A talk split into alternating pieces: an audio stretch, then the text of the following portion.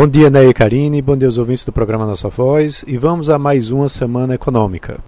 Depois de uma semana com muita volatilidade, com altos e baixos, o Ibovespa conseguiu avançar, né, ainda ficando abaixo dos 120 mil, 126 mil pontos, mas provavelmente nos próximos dias teremos uh, um noticiário corporativo que deve ganhar força. E a semana terá é, menos indicadores econômicos. É, vale chamar a atenção que a semana tem início é, com a temporada de resultados do segundo trimestre, de forma ainda tímida, né, com poucos balanços sendo é, divulgados, a começar pela terça-feira, com a Neoenergia divulgando seus dados, é, a Home vai apresentar na quarta-feira e a Ipera é, vai divulgar na sexta-feira. Temos ainda dados da produção da Vale, que devem ser divulgados hoje, e a Petrobras vai apresentar sua produção também na quinta-feira, né, dando uma prévia do que se deve esperar do resultado dessas duas empresas, né, duas das maiores empresas listadas na nossa bolsa.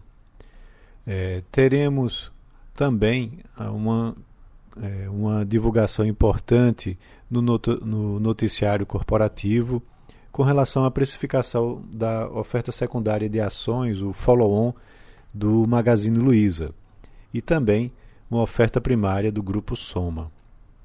Ainda teremos três estreias na bolsa, três IPOs.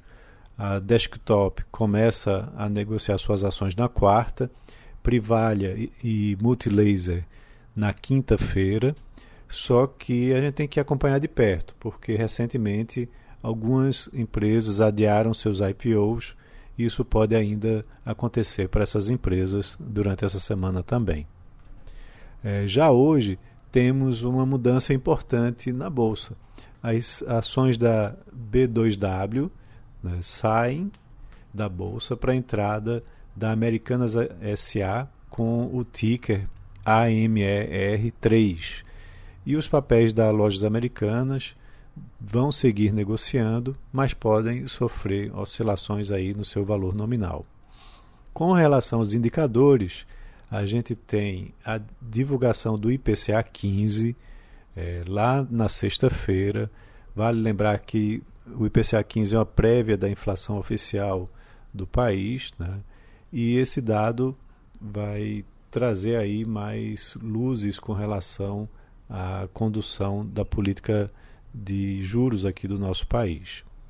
É, teremos também os dados da arrecadação federal do mês de junho, que também devem ser divulgados na sexta-feira.